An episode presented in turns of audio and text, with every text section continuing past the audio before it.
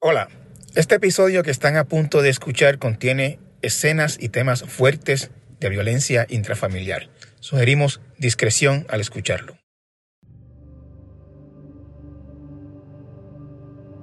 Mi experiencia viene de mi niñez, eh, donde sí he hablado de que mi mamá fue y sufrió víctima, fue víctima de violencia eh, bien fuerte, sumamente fuerte.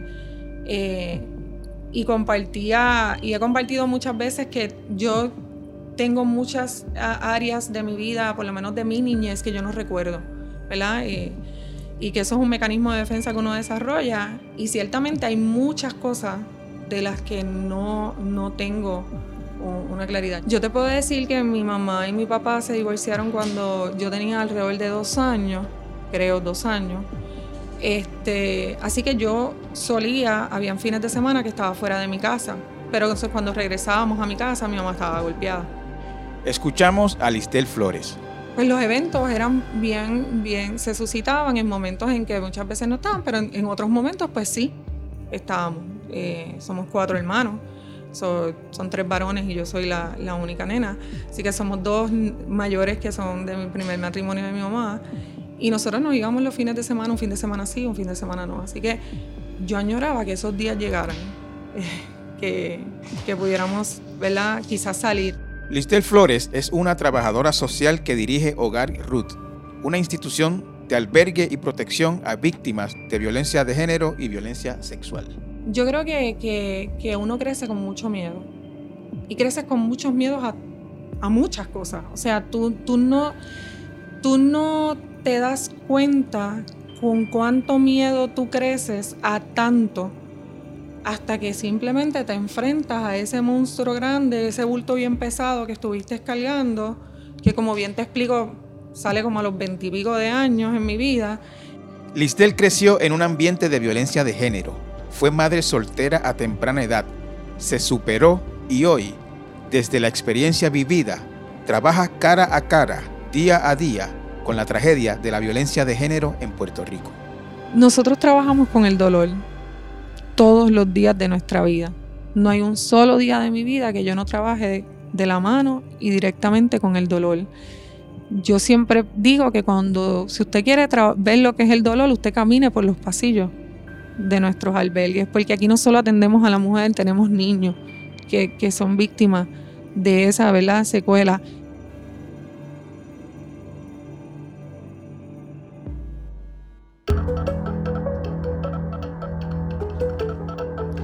Puerto Rico vive lo que muchos consideran una epidemia de violencia de género. Durante los últimos 10 años, la policía ha investigado más de 100.000 querellas de este tipo. Muchas más, incontables más, nunca se denuncian. Es un crimen que, en silencio, destruye infinitas vidas. Sobre este problema que aterra y sacude a la sociedad puertorriqueña, sobre sus causas, raíces y cómo combatirlo, en Torres Cotay entrevista hoy Listel Flores, directora de Hogar Ruth.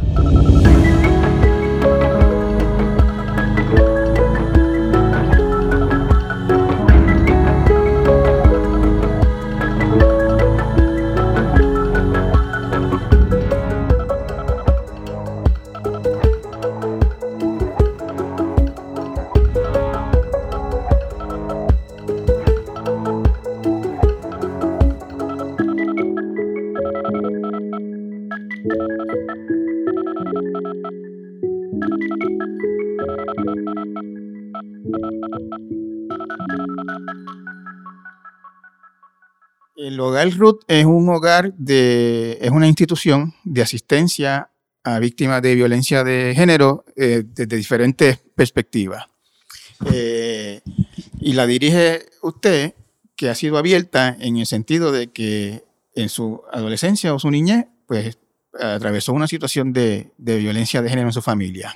Cuénteme qué fue lo que, lo que ocurrió. He sido abierta en los, creo que en la última, yo yo llevo trabajando con víctimas de violencia doméstica alrededor de 12 años. Eh, ya yo comencé en el Hogar Ruth como trabajadora social y luego en, en, otras, en otras posiciones llevo cuatro años dirigiendo la organización, una de las, creo que la organización que más amo, ¿verdad? Y no, y no desde la perspectiva porque trabajo aquí, sino porque eh, es una organización que sé lo que hace día a día por, por transformar la vida de tantas personas que impactamos. Pero sí, ciertamente eh, creo que, que por alguna razón todos aquellos que decidimos en algún momento estudiar la conducta humana o saber un poquito más, no todos, pero en, en, muchos casos, muchos atravesamos experiencias traumáticas. Y, y, no necesariamente yo comienzo estudios en trabajo social pensando eh, en esto, pero sí en el transcurso de mi, de mi preparación académica me di cuenta eh, el poder de, que uno tiene y la resiliencia que uno tiene y que sí, que en efecto muchas veces uno va encaminado como buscando eso, eh, esas respuestas que quizás no conseguiste en, el camino, a lo mejor te las vas respondiendo mientras te vas preparando académicamente, creo, honestamente, en mi caso, que fue mucho y ha sido mucho en lo que ha sido mi evolución y, y, ha sido mi trabajo en las experiencias traumáticas que viví. Mi experiencia viene de mi niñez, eh, donde sí he hablado de que mi mamá fue y sufrió víctima, fue víctima de violencia, eh, bien fuerte, sumamente fuerte. Eh, y compartía, y he compartido muchas veces que yo tengo muchas áreas de mi vida, por lo menos de mi niñez, que yo no recuerdo, ¿verdad? Y que eso es un mecanismo de defensa que uno desarrolla. Y ciertamente hay muchas cosas de las que no, no tengo una claridad. Yo no recuerdo un kindergarten, yo no recuerdo como el primero, o puedo tener unos recuerdos, pero que son bien vagos de posiblemente de esas experiencias que viví. Y en ese, en ese tiempo no lo, no lo identificaba y yo creo que yo vine a identificar todo esto cuando yo tuve a mi primer nene. Yo fui madre soltera y eh, fue ahí donde yo sí experimenté un proceso en mi vida personal donde yo pues prácticamente caí en una depresión luego de haberlo tenido y ahí fue donde como que todo afloró. Todo, ¿verdad? Todo llega. Yo siempre pienso que en la vida del ser humano, por más que tú escapes de las cosas, todo va a llegar. Todo, afloró quiere decir eh, los recuerdos, las cosas que había borrado, las experiencias. Sí, sí, muchas de ellas. No, todavía hay cosas de, de, de mi niñez que yo no recuerdo. No, hay cosas, yo no eventos específicos, momentos, puedo tener bien vagos recuerdos, bien vagos recuerdos. Sí sé de las experiencias que viví, atravesé y que atravesó mi familia y atravesó mi mamá sobre todas las cosas, pero hay cosas de mi niñez, incluso momentos, yo no, tampoco fue, o sea, yo viví en un entorno donde mi mamá yo la adoro, mis hermanos, o sea, pero eventos así como cumpleaños, cosas así, pues hay cosas, yo no los recuerdo. Y, era, este, digamos, violencia física a ese nivel. Sí, sí. Y una niña, yo sé que me, está, me acaba de decir que no recuerda mucho, pero de lo que recuerda una niña, cómo afronta una situación así, cómo, cómo la con Con mucho miedo, con mucho miedo. Eh, yo creo que, que, que uno crece con mucho miedo y creces con muchos miedos a a muchas cosas. O sea, tú, tú, no, tú no te das cuenta con cuánto miedo tú creces a tanto hasta que simplemente te enfrentas a ese monstruo grande, ese bulto bien pesado que estuviste cargando, que como bien te explico, sale como a los veintipico de años en mi vida, y tú te das cuenta cuando miras hacia atrás de las decisiones que has tomado y de cómo has actuado hacia unas cosas y puedes entonces sí entender que todo tiene que ver con esa, esa línea de tiempo del miedo, de, de, de, la autoestima trastocada, de la inseguridad que te genera estar dentro de un espacio donde donde se perpetúa la violencia, indiscutiblemente, ¿verdad? Eh, como fuera. Yo te puedo decir que mi mamá y mi papá se divorciaron cuando yo tenía alrededor de dos años, creo dos años. Este, así que yo solía, habían fines de semana que estaba fuera de mi casa, pero entonces cuando regresábamos a mi casa mi mamá estaba golpeada. Pues los eventos eran bien, bien, se suscitaban en momentos en que muchas veces no estaban, pero en, otros momentos pues sí, estábamos. Eh, somos cuatro hermanos son tres varones y yo soy la, la, única nena. Así que somos dos mayores que son de mi primer matrimonio de mi mamá. Y nosotros nos íbamos los fines de semana, un fin de semana sí, un fin de semana no. Así que yo añoraba que esos días llegaran, que, que, pudiéramos, ¿verdad? Quizás salir. Fueron momentos que, que verdaderamente me hacen mirar ahora a las sobrevivientes con, con un ojo más empático, más solidario y más de entender el por qué una sobreviviente permanece tanto tiempo dentro de esa relación. Le pregunto de esta manera. Cuando llegó a trabajar con víctimas de violencia de, género o violencia doméstica, eh, ¿llegó con alguna aprensión por lo que había vivido o, cómo enfrentó eso de, estar cara a cara con ese problema otra vez después de lo que había pasado en la niñez? Mira, yo creo que, la vida, eh, el universo es maravilloso. Y yo creo que cada, así lo veo, así lo ve del Flores, ¿verdad? Yo creo que cada experiencia que yo he vivido, eh, la he vivido y me ha permitido crecer como ser humano y desarrollar, ¿verdad? Eh, una, una, resiliencia que, que, incluso yo misma me la cuestiono. en ocasiones yo digo, wow, he, sido fuerte en, en, en muchos transcursos, porque, porque hay, mucha, hay mucha historia, dentro de mi historia hay mucha más historia, dentro de la historia que yo viví de pequeña. Y yo te podría decir que cuando yo encaré eh, trabajar con víctimas, yo, yo envío una solicitud de trabajo a Hogar Ruth y yo recuerdo que en ese transcurso yo estaba pasando por una situación y nosotros estábamos pasando, atravesando una situación económica. Yo acababa de montar un carrito de hot dog, estuve con un carrito de hot dog por prácticamente un año. Y yo mando el, el, el, resumen a Walruth de una manera, eh, había una posición, salió en el periódico y lo envío. Eh, yo busqué información, sabía lo que se trataba, yo vine a mi entrevista, yo comencé a trabajar, eh, pero siempre trabajé dando esa milla extra, ¿verdad? Eh, yéndome un poco más, siempre buscando un poco más, siempre esculcando un poco más, siempre haciendo más porque, porque entendía, eh, entiendo lo que se vive, entiendo. Así que yo creo que mi experiencia más allá de limitarme o, de decir, wow, cada vez que veo un caso me, me, me complico o, o, hago una contratransferencia, no, o, o me pasa algo que, que me que me toca tan profundo que me, que me lastima. No, esa no ha sido mi experiencia. Sí, pero mi pregunta era un poquito más en la línea de, de, de, si cuando solicitó a trabajar en Casa Ruth, la primera vez que va a trabajar directamente con, con violencia intrafamiliar, eh, si tenía eso en la cabeza y decía, ¿quiero bregar con esto o no quiero bregar con esto? No, no. no. por eso te digo que, que no, no fue algo... Eh, no fue ni tan siquiera planificado. Nunca me visualicé, punto. Yo creo que basada en la experiencia que viví de pequeña, increíblemente no me visualizaba trabajando necesariamente con la población de víctimas de violencia doméstica.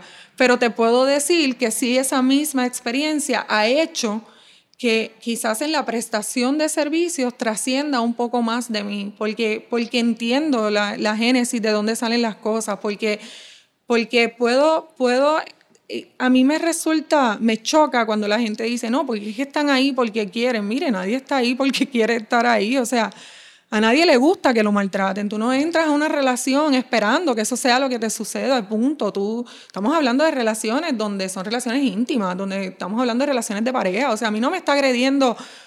Eh, yo salí a la calle y me agredió fulano de tal que ni lo conozco. Yo, salí, yo, yo estoy siendo agredida en la intimidad de mi casa, en el lugar donde se supone que yo me sienta tranquila. Así que yo creo que que mi experiencia sí me dio esa sensibilidad y ese toque especial de mirar cada caso con, con esa mirada eh, única y especial, porque cada caso es bien distinto y posiblemente lo que yo viví es fuerte y lo que otra persona vivió, a lo mejor tú dices, ah, pero Lidl, basada en la experiencia que tú tuviste, no está, sí, sí, pero esa es su experiencia.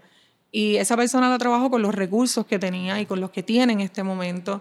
Así que para ella, esa persona, eso es lo más fuerte y es lo más grande, porque para mí, cuando yo logro internalizar todo lo, que yo viví, yo me choqué contra un muro de, peor yo creo que la muralla de Trump que, que estaba creando Trump, o sea, yo, yo choqué contra un muro, yo, yo, yo vivía la vida y seguía tomando decisiones desacertadas, pensando que estaba haciendo de manera correcta, sin darme cuenta cuánto esa experiencia de mi niñez había afectado tanto mi, ya una mujer adulta de veintipico de años y todavía yo decía, pues yo voy a seguir dando bandazos, como digo, o sea, no en, no en una dirección, y no dando bandazos en el sentido, sino e, era conmigo, era algo mío, o sea, era, era personal, era, era esa falta de, creer en mí, esa falta de, ese, esa, esa, esa apreciación de buscar de otra gente, ese, ¿cómo te digo? Ese enganche, ¿verdad? Que me digan, sí, esto está bien, ¿verdad? Que te aplauda, que te diga, eso está correcto, cuando yo no necesito buscar eso de parte de nadie, ¿verdad? Así que realmente yo no sabía cuánto hasta que me di contra esa pared, hasta que yo dije, espérate, hice un alto en mi vida. Y, y esa pared fue cuando, me contaba hace un momento, cuando dio a luz o cuando llegó aquí? Ya, no, no, mucho antes de yo llegar aquí. Yo llegué aquí ya en el 2009 y yo atravesé esa experiencia. Yo tuve mi, primer nene en el 1998. Mi nene tenía dos años cuando yo, cuando yo realmente como que hago un detente en mi vida. Hago un detente y ahí es cuando todo, como que todo afloró, todo, toda mi experiencia de chiquita, todo lo que viví. O sea, y todo estaba ligado. Verdaderamente todo venía desde ahí, ¿verdad? Desde, desde esas experiencias no trabajadas, desde ese trauma no enfrentado, desde el no tener los recursos, y, no, y no hablo de recursos económicos, los recursos personales para poder abrirme y poder entonces adentrarme a un proceso donde yo pudiera entender que verdaderamente hay que hacer un alto a veces en la vida, tienes que detenerte, buscar ayuda, con profesionales y que entonces tú puedas entender, ¿verdad? A, eso iba. Eh, eh, o sea, busco ayuda profesional. Sí, definitivamente. y, curioso, siendo trabajadora social, que, que, algo habría aprendido de Pues fíjate, fue ahí cuando comienzo a prepararme como trabajadora social. Ah, ok. Porque yo comencé mis estudios, de hecho yo voy a la universidad y todavía no sabía ni qué carrera literalmente escoger. De, empiezo ya yo tenía el nene y yo pensaba, yo tengo que terminar una carrera rápido porque yo tengo que echar para adelante, echar al nene hacia adelante. Yo limpiaba, eh, limpiaba casas así de mi abuela y de otras personas para yo poder hacer el, eh, el bachiller. Ya cuando me decidí a ser trabajadora social fue cuando yo recibo ayuda. Cuando yo veo lo inmenso y lo poderoso que es para un ser humano hacer ese detente y decir, espérate, yo necesito. Yo necesito del apoyo de alguien que verdaderamente sepa lo, que, lo, que, lo que pasa a un ser humano y, y, y que se experimente y, que uno hace con tanto, cómo uno lo trabaja, cómo uno lo procesa, ¿verdad? Y cuando hice ese detente fue cuando yo me di cuenta. Yo en ese detente recibí la ayuda. Una vez terminé la ayuda, yo dije, esto es bien grande. Y yo creo que con mi experiencia yo puedo ayudar a muchos más. Y, y te voy a ser bien honesta, yo creo que es más contigo, creo que he hablado un poquito más de lo que verdaderamente he hablado y no lo he hablado todo. Y la realidad es que no es que yo me siente en una mesa con una participante cuando me tocaba hacer esas intervenciones a decirle nada, yo escuchaba. Pero, y, si, y porque uno de, la, de los principios cuando tú estás trabajando con esto es escuchar y poner tu oído bien atento a, las experiencias que viven los seres humanos y de ahí partir. Eh, pero sí mi oído se afinó y sí le di una comprensión y un entendimiento mejor a lo que yo viví, a la experiencia que mi mamá vivió. Eh, yo nunca he mirado a mi mamá y no la voy a mirar jamás en la vida eh, de una manera como buscando alguna respuesta o por qué no, no tengo ninguna necesidad de hacer eso porque entiendo perfectamente lo que ella atravesó. Digamos que cuando empezó a intervenir con casos de violencia de, género, veía a su mamá. Podemos decirlo así. Definitivamente que sí. Sí, ves la historia, ves la historia cómo, cómo se repite en distintas circunstancias, con distintos escenarios. Y, ves la historia y lo, y lo difícil que se le hace a nuestras mujeres y a nuestras familias y sobre todo a las víctimas de violencia doméstica de romper este ciclo. E, e, e, este problema de la, de la violencia, antes de llegar ahí, eh, su mamá superó, salió del ciclo, se divorció, se separó y, se separó. y, fue hoy está felizmente casada con un hombre maravilloso que es mi papá. Yo tengo un papá biológico y ese papá. Luego de la pausa, hablamos con Listel Flores sobre todo lo que no se entiende todavía de la violencia de género.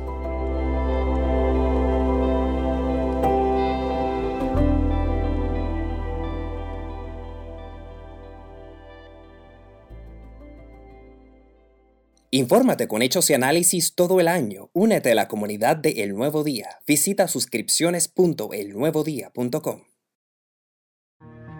En Puerto Rico, las estadísticas son escalofriantes. Prácticamente a diario nos levantamos con un nuevo incidente de violencia contra las mujeres.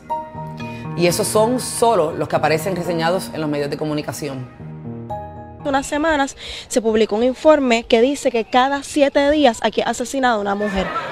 El gobernador de Puerto Rico declara el estado de emergencia por el incremento de casos de violencia de género. Se planifica crear un comité y una aplicación de teléfono que permitirá a las víctimas solicitar ayuda de emergencia. De trasfondo están los datos oficiales alarmantes con 6.170 incidentes de violencia de género reportados el año pasado. Este problema de la violencia de género es muy, muy incomprendido. La gente eh, oye de este problema y, cree que es fácil. Ah, porque no lo deja. Ah, porque se metió con él. Ah, porque no lo investigó bien antes de enamorarse. se dicen tantas cosas. ¿Cuál es la, la, idea más, o sea, cuál es la, incomprensión más grande relacionada con este tema de violencia de género? Si, si, lo, si lo sabe, si lo hay. La incomprensión más grande son todas esas preguntas que acabas de hacer. Eh, todas esas que hiciste son las que, la que nuestra sociedad mayormente se hace, ¿verdad? Y es ahí donde empezamos a juzgar el por qué. Eh, la violencia doméstica es bien difícil de entender para aquel que no la ha vivido, no la ha experimentado o no la entiende, porque simplemente no, no ha querido escuchar. Eh, y yo siempre, siempre, siempre digo, donde quiera que me paro, eh, la violencia doméstica es la más difícil de romper porque se da en el núcleo de una relación donde en algún momento yo me sentí enamorada, yo me sentí atraída. Yo no estoy diciendo que eso es amor, jamás en la vida, pero yo, yo puedo entrar en una relación y tú puedes ser una persona agresora y yo estar totalmente enamorada de ti y por eso es que yo digo, bueno, es que... Y, y, cuando uno se enamora, uno ve este maripositas, corazoncitos, ve todo lo bueno, a, florecitas, y tú y tú piensas que tú puedes cambiar la situación. Entonces, eh, el, ciclo es tan difícil porque el, el ciclo tiene varias etapas. Pero una de esas etapas es el enamoramiento, ¿verdad? La fase de luna de miel, lo que le conocemos como luna de miel. ¿Qué pasa en esa etapa? Pues vuelve y me enamora. Entonces todo es maravilloso y, y, me, y me, llena de detalles y, pasan cosas maravillosas y, todo lo mejor ocurre en esa fase de luna de miel. Ningún hombre agrede en la primera cita, vamos a decirlo no, de esa manera. Y, y, lo, y lo, lo difícil de esto es que cuando está esa fase de luna de miel, yo me confundo. Porque yo digo, viste, o sea, no es tan malo, la, situación no es tan mala, yo, yo puedo cambiarla, yo, yo puedo tener el poder de cambiarla. Algo está pasando, algo yo tengo que arreglar, algo yo tengo que hacer para que ese evento de cuando entramos en la tensión y, luego viene eh, la fase del detonante, no pase. Entonces tú te empiezas a cuestionar, la víctima se empieza a cuestionar qué es lo que yo estoy haciendo, qué es lo que está pasando. Entonces eso es lo que la gente al exterior no entiende. O sea, mientras tú estás juzgando a esa víctima, esa víctima tiene un, un de emociones por dentro. Eso es como una montaña rusa. Tú te trepas y de momento estás bien alto y de momento caes de sopetón y estás dando vueltas constantemente porque e, e, es una relación donde tú estás en un torbellino de emociones constantemente que tú no puedes lograr identificar. No es, no es algo que tú lo puedes palpar, o sea, no puedes identificarlo tan rápido. Y es curioso porque la gente dice, no, yo le meto una pata de la, de la primera. De la primera yo, sí, claro, hasta que estás ahí, hasta que te sientes enamorado. Hasta el, el amor no es un switch de la luz que yo apago y prendo. Y cuando yo lo apagué, se me acabó el amor y cuando lo prendí, wow, todo florece. No, o sea, eh, las relaciones se van construyendo. Buenas o malas, tú las vas construyendo y tú vas viviendo experiencias con, esas con esa persona. E indiscutiblemente, muchas personas y muchas víctimas ni, ni tan siquiera tienen un marco de referencia de, de lo que es una relación, ¿verdad? Eh, y, me, y me explico. O sea, no, no, reconocen una relación. No, porque posiblemente vivieron dentro de su entorno en su niñez con relaciones, lo que vieron fue esto, pues entienden que esto es más de lo normal, o sea, esto es lo, lo, lo, lo que se vive, a lo mejor no tuvieron una figura, esa figura, ¿verdad? Que, que, le, que, le, que le dije, que le, ella viera, que ella viera o él viera. Esto es una relación de amor y de respeto. La, la gente se pregunta mucho, y uno lo oye por ahí en los comentarios cuando hay estos casos, pero ¿por qué volvió si ya él la había agredido? ¿Por qué lo perdonó? ¿Por qué regresa a ese ambiente? ¿Y qué, se, qué, se, qué se, responde a eso? Hay muchas cosas, Benjamín. Eh, miedo. Puede estar enamorado, enamorada. Eh,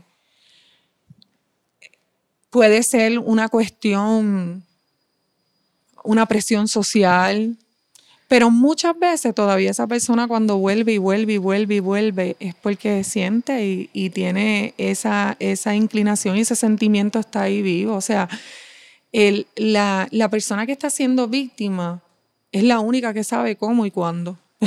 Esa, esa, es la realidad. Y tú podrías decir, wow, Lidl, pero entonces, ¿cómo y cuándo le puede provocar la muerte? Pues, pues sí, tristemente, porque es la única que puede reconocer hasta dónde y, cómo puede salir, ¿verdad? Y cuándo es el momento para salir. Y penosamente, las que han decidido muchas veces salir, que no, que no cuentan con los recursos de apoyo o con los profesionales, son las que terminan asesinadas y en, y en otras circunstancias.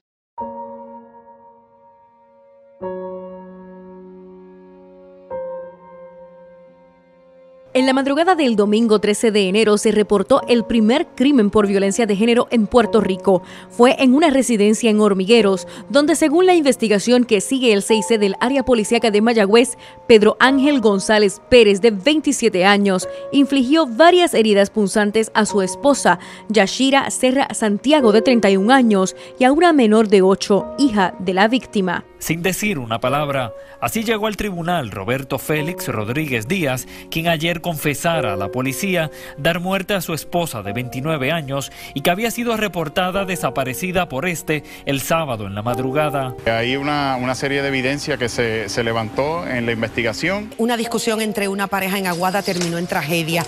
El hombre atacó con un arma de fuego a su compañera en presencia de dos menores. Ella está luchando por su vida. Él se suicidó. Trascendió que la pareja comparecería mañana al tribunal a una vista de divorcio.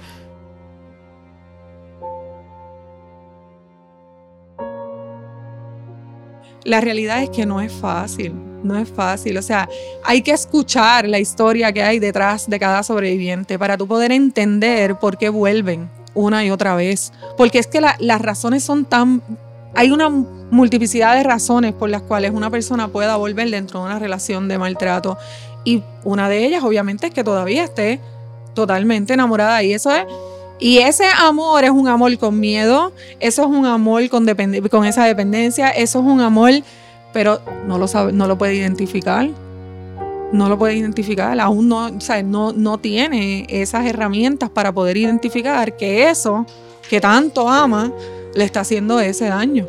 Así que por eso es que es tan necesario eh, hacer ese alto y, buscar esa ayuda. otra eh, pregunta que la gente se hace es, eh, yo estoy en mi trabajo y yo pienso que la persona que se sienta al lado mío en el escritorio, pues yo la veo que un día llegó con gafas oscuras, este, llorosa, eh, no quiere hablar. ¿Qué, ¿Qué, hace uno si uno desde afuera quiere ayudar a alguien que está dentro de, de esa situación? Bueno, si tú estás en tu trabajo y es un compañero de trabajo, lo, ideal es que te acerque. Eh, y y, no, no es necesario hacer preguntas.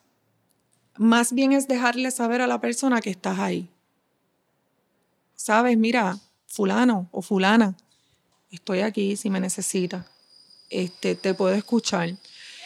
Porque muchas veces en las preguntas mal hechas es que hacemos que las personas se detengan porque pienso que me estás juzgando y lo menos que necesita una persona que está viviendo esta experiencia es que tú le digas, pero ¿por qué tú estás ahí? Pero, pero bendito, pero, pero tú te has visto en un espejo.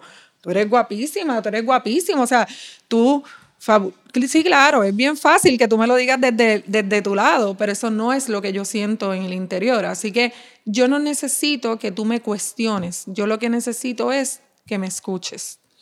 Y, yo creo que una de las cosas que nosotros tenemos que aprender es, en esto es a cerrar la boca y, abrir los oídos, ¿verdad? Y escuchar. Eh, y dejarle saber a las personas que estamos aquí. Estoy aquí y tenderte tu mano, o sea, y, ¿verdad? Y, no es que ese contacto físico es como, quiero que sepas que estoy aquí. Si, si tienes alguna necesidad de hablar con alguien, estoy dispuesta, dispuesto a escucharte.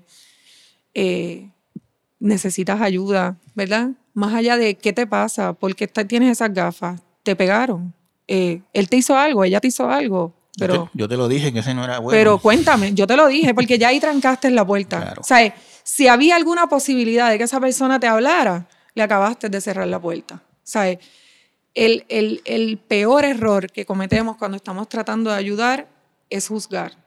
Y una, y una, y esta aseveración de yo te lo dije, y puede ser mi amiga del alma, pero a la que tú me digas yo te lo dije, yo no quiero decirte nada más. Porque a mí no me interesa que tú me digas, yo te lo dije. O sea, yo lo que quiero es que me escuche y me digas si, hay, si tengo alternativa. Entonces, eso es algo que tenemos que aprender. Y, y, otra actitud que se ve muy a menudo es lo contrario. Yo ahí no me meto, esas son cosas de matrimonio que resuelvan ellos. Uno se mete ahí, sale uno mal, después los dos enemistan con uno. ¿Cómo, se maneja eso? Sí, eso es bien, eso es bien particular. Y mi respuesta para, para las personas que piensan de esta manera es que pues eres tan cómplice de lo que le está pasando a esa, a esa persona como el que mismo que lo está perpetuando. Hacerte de la vista larga en una situación de violencia eh, es, es tú ser parte de ese problema, eres parte. Y yo sé lo difícil que yo sé lo difícil que mira que lo sé, o sea, lo viví. Sé lo difícil que es tú tratar de llegar y, y volver y mira, pero, pero mira, entonces, y esas enemistades. Pero yo creo que nosotros socialmente tenemos una responsabilidad. Y mínimamente, si usted no se quiere meter en la situación, llame a la policía, llame a alguien, busque ayuda. Pero no se haga de la vista larga, porque hacerte de la vista larga incide en que esa, esa, persona pueda ser asesinada, ¿verdad? En las próximas horas o al próximo día y usted se va a quedar con eso en su conciencia porque simplemente dijo, muchacha, pero es que si me meto voy a salir enemistado. Sí se sabía que había mucha violencia, había mucha violencia entre él y la mamá de él que se pasaba amenazándolo. Y tengo pruebas cuando ella me escribió sobre el, trato que le estaba haciendo esa persona, supuestamente la seguía, cuando ella la tenía que llamarlo, tenía que llamarlo por cámara para saber dónde estaba que le estuviera hablando la verdad. Y si usted lo escucha, pues llame. Y si usted lo sabe, pues comuníquese. Y si usted lo sabe y simplemente no quiere adentrarse de manera directa, usted busque información. Si la, mira, la, tecnología es tan maravillosa y las redes sociales estamos tan maravillosas que simple y llanamente usted hace un clic y ahí usted tiene toda la información.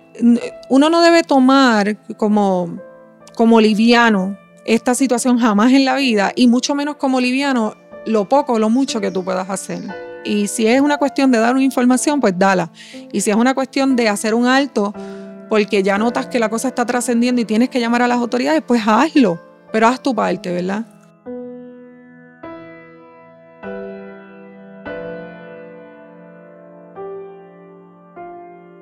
Giselle, en Puerto Rico llevamos mucho tiempo eh, en esta discusión de, si establecemos una educación con perspectiva de género o no. Y hay una oposición a eso desde los grupos estos que se oponen a todo lo que sea avance, eh, que le llaman ideología y otras cosas más, eh, desde su perspectiva, desde su experiencia trabajando por años con este problema, ¿sirve o es necesaria la educación con perspectiva de género? Definitivamente sí. Y la respuesta a lo otro es que hay mucho desconocimiento. Y hemos mezclado la gimnasia con la magnesia, como decimos, ¿verdad? Nosotros los boriguas. Eh, la perspectiva no es otra cosa que la forma en la que yo veo las cosas. Y para darte un ejemplo bien concreto y, sencillo y quizás fácil de digerir, es esto que por años llevamos, ¿qué te dije yo al principio cuando estábamos hablando? Que yo ayudé mucho a mi mamá. Y son tres varones en mi casa y la única nena. Pues, ¿qué hacía Lisdel? Pues Lidl limpiaba, Lidl ayudaba a mamá a cocinar, Lidl fregaba, Lidl barría, porque, porque esas son las tareas tradicionalmente, culturalmente y socialmente impuestas al rol, ¿verdad? De, de, la mujer. Eso es lo que a mí, me, a mí me dicen cuando chiquita, pues eso es. Y, y, resulta jocoso y curioso que me regalen una escoba, que me regalen mapos, que me regalen una cocinita, pero al nene tú no le regalas la cocinita, al nene tú no le regalas la escoba y al nene tú no le regalas el recogedor le regalas la pistola. Le regalas la pistola, regalas el carrito. Entonces, si tú me ves jugando con un carrito, mira, esa parece que, si me ves jugando pelota, pues esa parece que, no, no, no, parece que nada, pero, pero esa, es, esa es la forma en, las que, en la que nos educaron. Y de eso se trata la perspectiva. Es la manera en la que nosotros nos vemos. es, es, es esa esa imposición de roles que nos dieron desde pequeños, de que si te pones una camisa rosita, Benjamín, cuidado, que si te pones una camisa rosita, o cuando te decían cuando chiquito no llores, porque los nenes no lloran. Entonces, desde pequeño tú me estás imponiendo a mí esa presión de que si yo muestro mis sentimientos porque soy varón, pues soy débil. Entonces, si la nena llora, pues sí, la nena puede llorar porque la nena es débil. Y la nena está hecha para eso. O sea, la nena puede expresar todas sus emociones como les dé la gana, la pataleta, la, lloradera, o sea, lo que sea. Y está bien visto, pero si un nene lo hace, no. ¿Pero y por qué? Eh, y la pregunta que yo le, haría a estas personas, ¿por qué nos oponemos a que tengamos una enseñanza donde tú te expreses libremente, donde tú puedas ser tú y lo que tú sientes. ¿Y qué tiene eso que ver con otras cosas, con preferencias, con orientación? O sea, ¿qué tiene una cosa que ver con la otra? Cuando yo hablo de perspectiva, yo no estoy hablando de qué es hacia donde yo, ¿verdad? Yo estoy hablando de que no debe haber una imposición de roles, de que si yo cojo una escoba igual la puedes coger tú, de que si yo me visto de azul eh, completa no quiere decir que yo soy un, un nene o una niña, o sea, de que si yo me visto de X o Y manera, porque pues, pues entonces las mujeres no deberíamos usar pantalones. Porque los pantalones, entonces en, otro... En, esta época en particular, porque en otra Sí, entonces, la, si esa es mi manera de pensar, pues entonces yo voy a otros países donde los hombres usan la, la falda, ¿verdad? Y, la, y, la, y los trajes, las túnicas. Entonces, pues entonces, ¿de qué estamos hablando? O sea, es como pues visualiza eso. Yo creo que hay una, hay una confusión. Hay ¿Y, otra... y, en, qué, en qué medida o en qué manera eh, una educación que, le, que, que, que atienda estos asuntos que usted está hablando evita la violencia o ayuda a reducir la violencia? Muchísimo. Cuando tú hablas de, cuando tú hablas de imponer estos roles y cuando tú hablas de, de, de poder respetar las diferencias de cada uno de nosotros y mirarnos eh, como, como seres humanos ¿verdad? Con los mismos derechos, con, la, con, la, con, con los mismos recursos, eh, partimos, de, partimos desde ahí porque hemos vivido la vida imponiendo, la perspectiva no es solo ayudar, eh, con, la educación de perspectiva de género, nos, tú no estás ayudando solamente a, a, lo femenino, es que tú también estás ayudando a lo masculino porque tú le estás quitando esa presión de que tienes que ser el macho, o sea, de que, de que no, de que no, es que si tú quieres llorar, llora. Es que si te quieres poner un zapato rosita, pues te lo pones. Es que, y empiezas a deshilar, a deslindar esta presión de hacer esas diferenciaciones y vamos a empezar a respetarnos. Entonces, si tú ves un niño o una niña que tiene que tiene otras preferencias, que sus gustos son distintos a los tuyos, tú lo vas a tolerar, tú lo vas a respetar desde pequeño y tú no vas a tener este odio colectivo hacia las comunidades LGBT porque, porque simplemente son gente diferente. ¿Pero y por qué son diferentes? Porque yo, yo tengo carne, hueso, o sea, a mí me corre por la piel lo que le corre a ellos, o sea, pues es eso, es, es, es quitar, ir deslindando, ¿verdad? Toda esa presión que nos metieron a nosotros desde chiquitos con estos roles y con esta imposición de que el, hombre es el proveedor y el hombre es el que sale a la casa y la mujer es la que se queda, porque desde ahí viene, o sea, mira que el concepto tú lo tienes desde pequeño, entonces tú vas rompiendo con, eso, con esos modelos de crianza de esa manera y tú, le, tú, le estás, tú estás aliviando ambas, tú estás aliviando ambas cosas. Y qué vas a permitir que la gente se desarrolle en un contexto más amplio, más saludable, más equitativo, más de justicia y más de, de respetarnos, punto. Yo creo que es una cuestión de respeto eh, lo, que, lo que viene detrás de esto.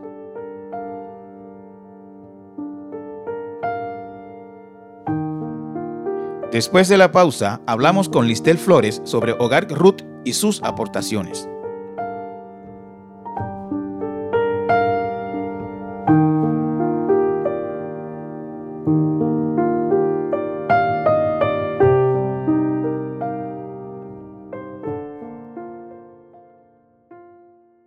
Infórmate con hechos y análisis todo el año. Únete a la comunidad de El Nuevo Día. Visita suscripciones.elnuevodía.com.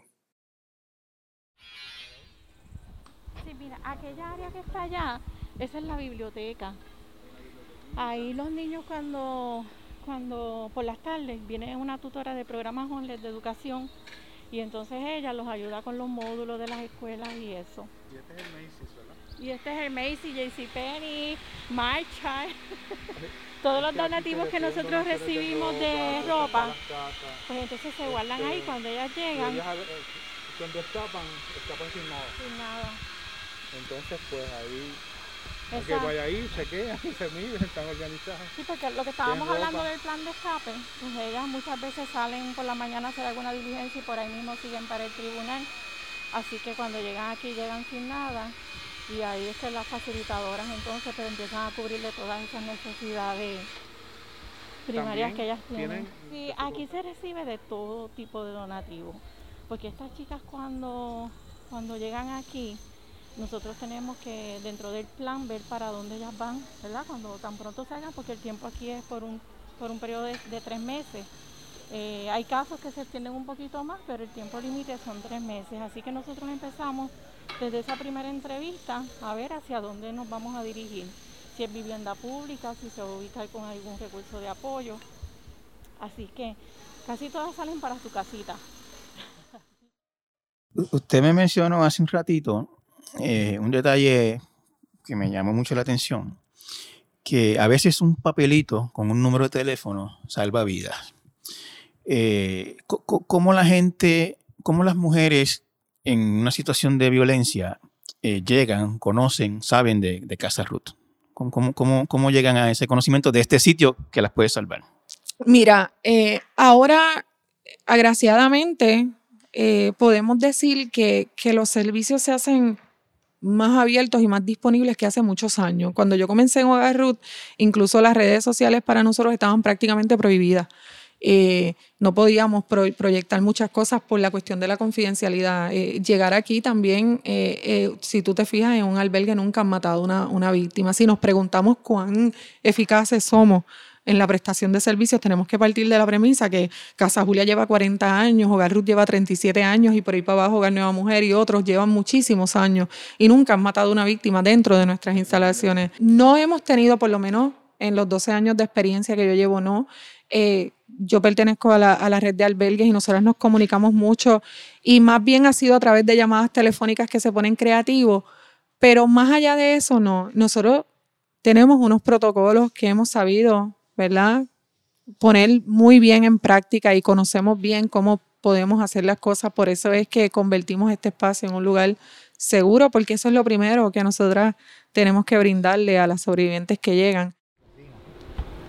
No, la cocina es allá. Estas son las habitaciones arriba. Sí, este es el- es un almacén de alimentos. Esta es nuestra escuelita Montessori, que ahorita vamos para allá. Aquí es que llegan nuestras participantes. Esas son habitaciones allá arriba también.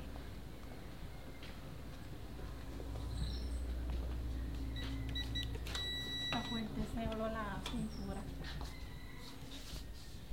Pues ellas llegan aquí, así que si ellas traen algo, aquí se les revisa las pertenencias y si no, pues como les dije, la facilitadora o la trabajadora social son las que se encargan de, de rápido buscarle esas cositas.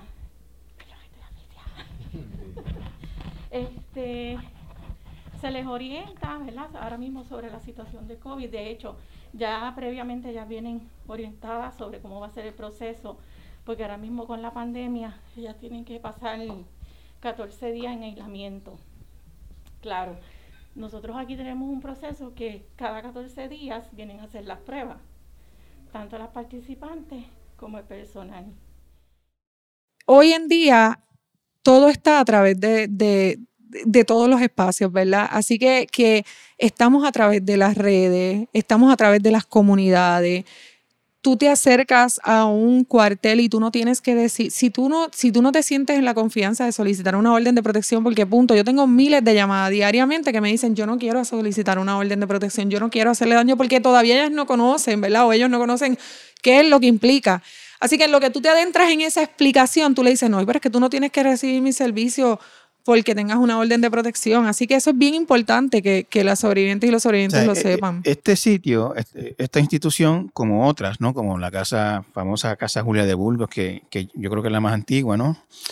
Este, eh, literalmente refugian mujeres huyéndole a patrones de violencia. O sea, que aquí llega una mujer y literalmente tiene un techo en el que está protegida de una situación así me cuentan que hay hasta lo que llaman rutas de escape o planes de escape.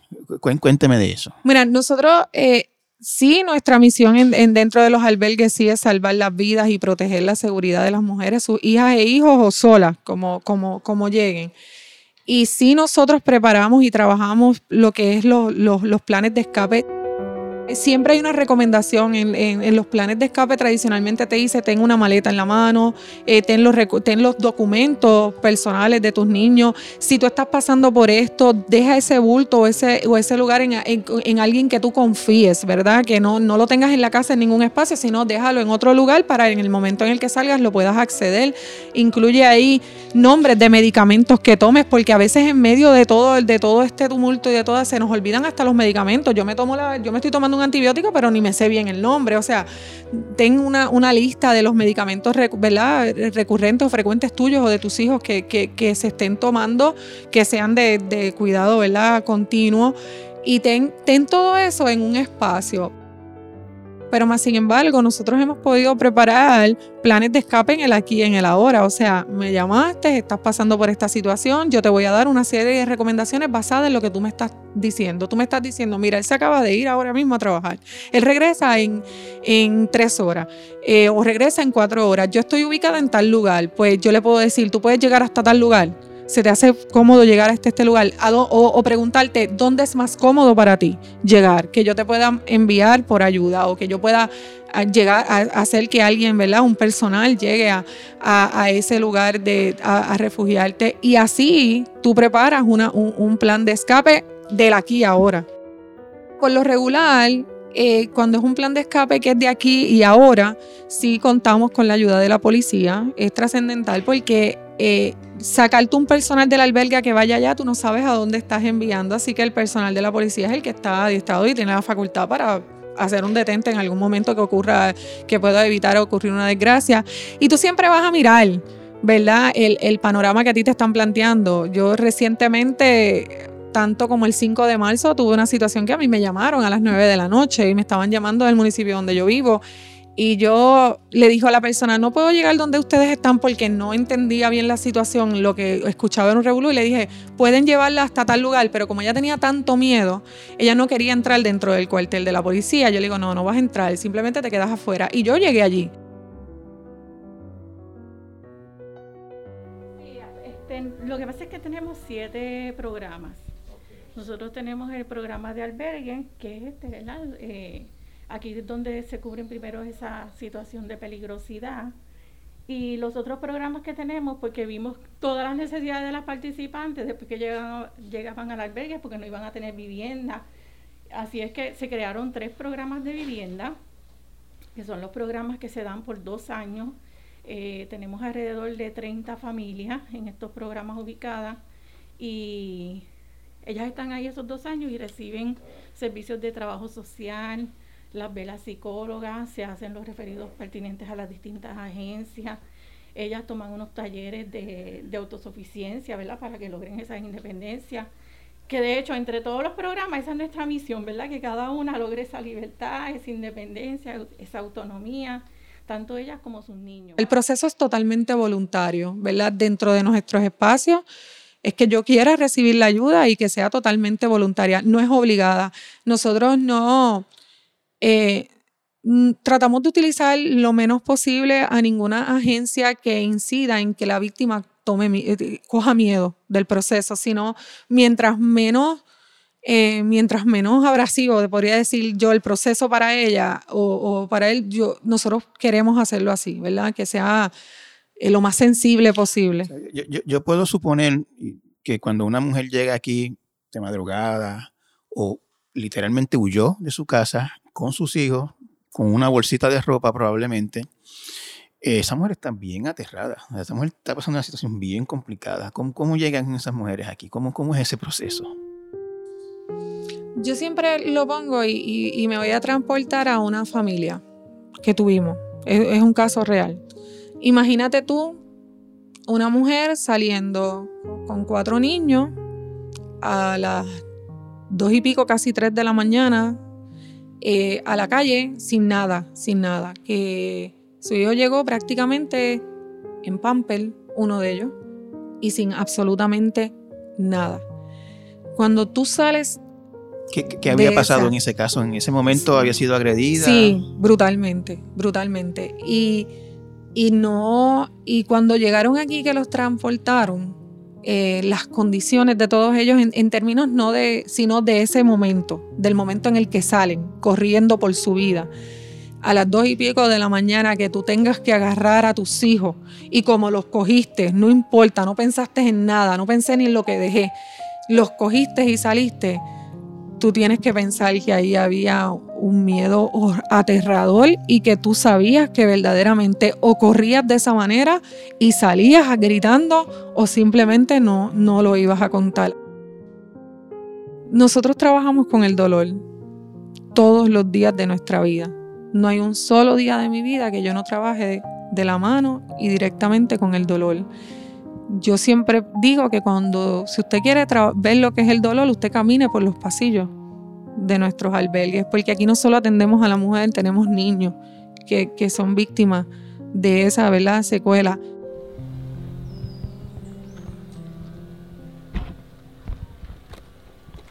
Entonces, hablando de los programas, pues nuestro programa bebé que la pandemia nos los aguantó un momentito, pero ya pudimos inaugurarlo en febrero, es entonces el Montessori.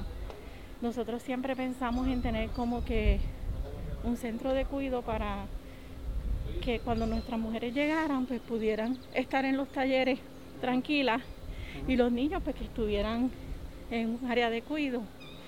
Y no se nos había dado la oportunidad y en enero del 2019 nos surge esta, llamada, así que gracias a Dios se pudo entonces concretar.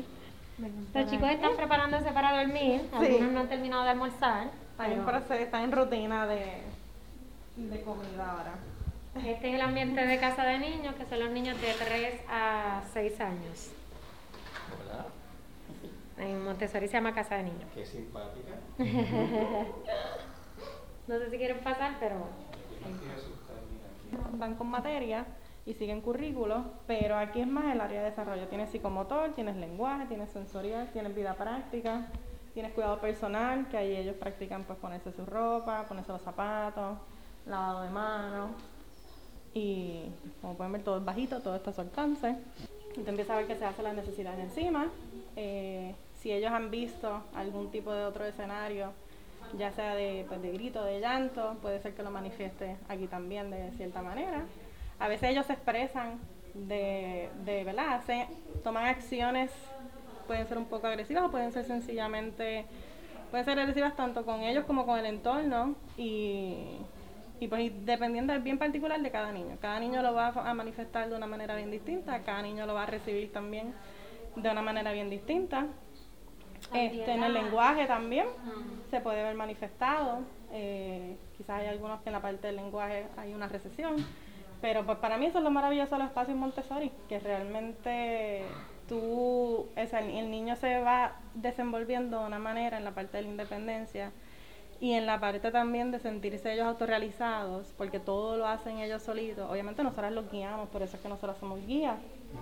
Este, y nosotros vamos a observar cuál es su necesidad particular en ese momento.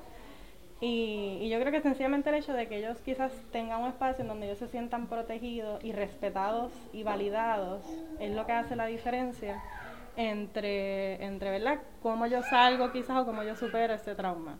Porque no es lo mismo que, que pues sencillamente uno lo ignore o pues vete un psicólogo media horita o una hora y coge una terapia, a, entra un espacio en donde tú tengas que hacer todo por ti mismo, pero a la misma vez escojas qué es lo que te gusta hacer, qué es lo que quieres hacer en ese momento. Eh, en verdad, porque esa parte de, de tú validarle al niño, pues ahora mismo lo que quiere es vida práctica, trabajar con agua, trabajar con jabón. Pues no es lo mismo quizás con una terapia más guiada en un psicólogo o en un espacio tradicional que ahora nos toca matemática, ahora nos toca español y sí o sí esto es lo que nos toca. Y, y atendemos todo el entorno de, de lo que vivió y dentro de un albergue tú estás manejando una crisis. Eh, esa primera semana es crítica, es bien crítica, porque llega, eh, hay una cuestión, ¿verdad?, que nosotros tenemos que es la adrenalina, que nos, que nos genera un proceso, ¿verdad? Y, y, esta familia, por ejemplo, para darte un ejemplo, esta que salió así, eh, salió, la adrenalina del momento, eso fue lo que la hizo, pero cuando cayó en tiempo, eh, estaba tan asustada también por el proceso que estaba en, en, enfrentando, que entonces ella misma se cuestionaba, pero lo, lo, habré hecho de la manera correcta, yo debía haber hecho esto, o sea, lo, lo saqué así, los despojé de todos a mis hijos, o sea. Es importante que la gente que está oyendo esta entrevista sepa que, que no se trata sencillamente de que esconden la mujer aquí, en lo que el marido se calma o, o, o lo meten preso o lo que sea, se trabaja un plan de diferentes perspectivas para, para, para, para ayudarla a valerse por sí misma, a, a, a, rehacer su vida, a continuar adelante. Cuénteme sí, de eso. Mira, para, para que tú tengas una idea, Benjamín, en los 37 años que lleva Hogar Ruth, Hogar Ruth ha ido evolucionando en la prestación de servicios y es más bien basada en las necesidades que van presentando las víctimas. A medida que nosotros vamos creciendo como organización, vamos entendiendo que ya no solo se trata de brindar un techo, ya no solo se trata de brindar esa comida, ¿verdad? De lo que empezó hace 30, 37 años atrás, de brindar este techo de seguridad, ya nos estábamos quedando cortos porque hay otras necesidades y cada caso es bien individual. Yo no puedo tener un libro específico, yo voy a tener un libro para trabajar el aspecto legal, ¿verdad? Porque esto es, sí, esto es un caso y tiene unos procesos, pero cada individuo y cada, cada, cada persona y cada ser humano que llega aquí, es bien individual y tiene unas necesidades bien básicas. Y tú tienes que empezar primero por esas necesidades, porque hay una cuestión eh, en lo personal que tú no puedes llegar hasta tanto tú no, eh, la persona no vea que se va centrando en esas necesidades básicas. Una vez tú vas cubriendo esas necesidades básicas, se hace un plan de trabajo con esa sobreviviente. Y en ese plan detalla cuál va a ser el curso, ¿verdad? De acción y de salida y de progreso. Me, me, explico. Puede ser que esta sobreviviente no tenga recursos de apoyo ni familiar, ni económico, ni de ninguna clase. Pues hay que buscar un proceso de vivienda. Pues entonces hay que ubicarla en, un, en una vivienda segura. Hay que provocar que entonces no vayas a salir para casa de fulano, sutano o mengano, porque podemos pensar que nos van a ayudar, pero como, como el boricua dice, el muerto los tres días apesta, ¿verdad? Entonces uno ya quiere lo suyo y uno quiere estar tranquilo. Pues sí, pues eso es lo que, lo que le pasa a ellas también, o sea, que ellas también necesitan ese espacio. Trabajamos no solo a nivel eh, físico, emocional, de la independencia, o sea, es que es como que yo le digo el whole package de, de, de poder atender de manera directa muchas de estas necesidades. No sales de una relación eh, para llegar a la nada. Nosotros no estamos para, para recibir a sobrevivientes y dejarlas aquí, simplemente darles un techo y pues te soltamos a tu suerte cuando el tipo lo agarre o cuando pase cualquier cosa. No, nosotros te vamos a apoyar y vamos a lograr que en lo que tú desees, ¿verdad? Respetando esa idiosincrasia, esa autonomía de cada ser humano, en lo que tú desees que tú nos permitas ayudar, nosotros vamos a llegar y vamos a ayudarte. En este momento donde, donde se vislumbra que los albergues cuán efectivos somos o no somos, eh, según, según el, el, Senado de Puerto Rico que quiere hacer una investigación que me parece muy bien, no, no tengo problemas en, en investigaciones. Lo que me parece un poco, si así lo podría decir, lo que más me hirió fue escuchar cómo, cómo se expresaban de, de los espacios, ¿verdad?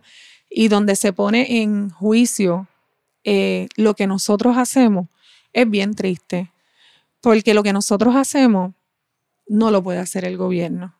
Sería demasiado oneroso.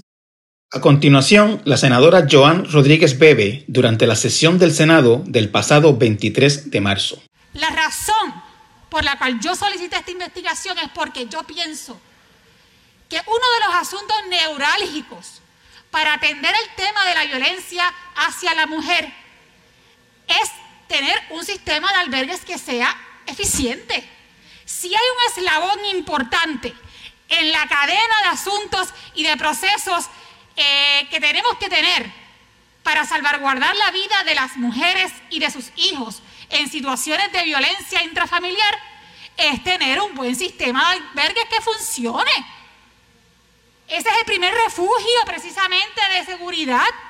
Y yo lo que estoy, ¿verdad? Y que quiero hacer con esta resolución investigativa, que dicho sea de paso, eh, no me pusieron a mí como la primera comisión a investigar, pusieron a, la Comisión de Asuntos de la Mujer, aunque yo solicité que me designaran esa investigación a la Comisión de Asuntos de Vida y Familia, pero claro, aquí hubo unos cabilderos y cabilderas de albergues que estuvieron polulando por este hemiciclo y por, por estos centros eh, para que precisamente la investigación fuera desviada a otra comisión. Si no, pregúntate cuántos albergues han podido prosperar atados a municipios o atados a otros espacios. No han podido hacerlo por lo costoso que es esto.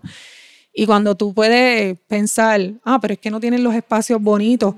no, no, pero es que el dinero que ustedes nos dan no es para que pintemos, no es para que pongamos los espacios bonitos. Ustedes nos dan un dinero específico para unas cosas.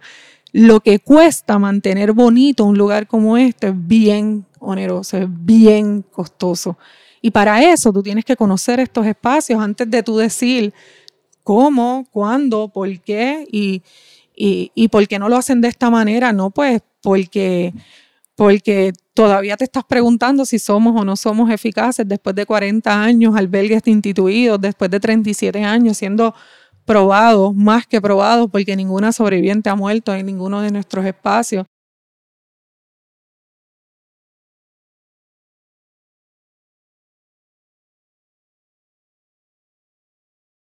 Wow. En los pasados, en los pasados últimos cinco años, la atención de, sobrevivientes dentro de todos los programas ha estado, fluctúa entre los 4.500 a 6.000 casos por año. Te estoy hablando de los pasados cinco años. ¿Cuál es el teléfono al que este, tiene que llamar la mujer que esté oyendo esto y diga yo necesito esa ayuda? Yo te podría decir que sí, un poquito más en los 37, mucho más en los 37 años. Y, esta, y si hablamos en términos de albergue de emergencia, estamos hablando de 20 y pico de mil de vidas que nosotros hemos salvado, más de 20 y pico de mil de vidas que nosotros hemos salvado desde nuestros albergues de, de nuestro albergue de emergencia, sin contar los niños y las niñas, porque promedio por cada mujer que yo atiendo puede haber de dos a tres hasta cuatro niños. Así que en, si lo llevamos estadísticamente hablando, yo atiendo más niños que mujeres eh, en términos de servicios. Así que estamos hablando de mucho, de demasiado, como para ponerlo en tela de juicio o como para juzgar. Si usted va a investigar, investigue para, para crear y generar recursos que permitan que los albergues puedan estar así, tan bonitos como usted quiere que estén, tan... Eh, porque aquí no, aquí no fajamos mucho porque esté bien bonito y tú lo vistes con tus propios ojos.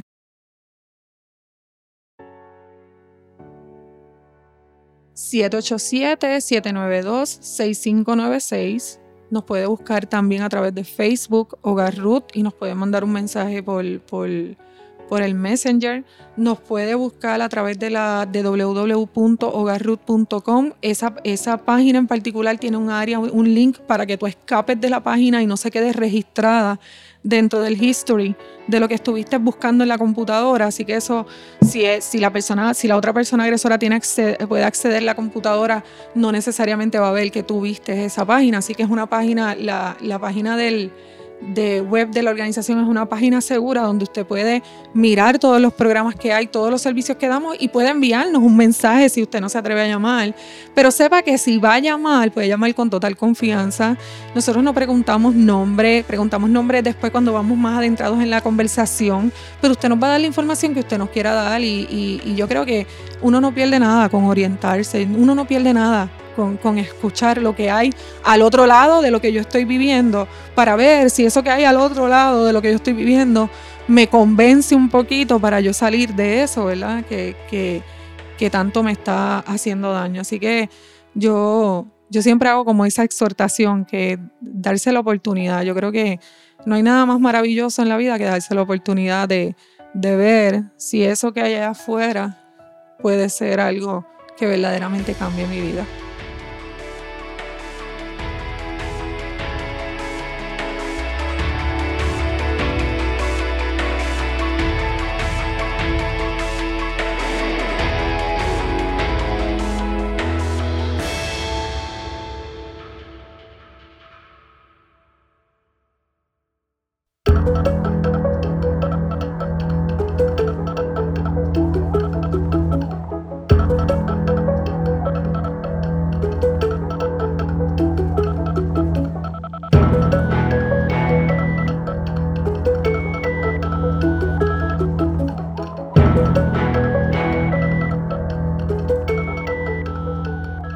Torres Gotay Entrevista es una producción de GFR Media.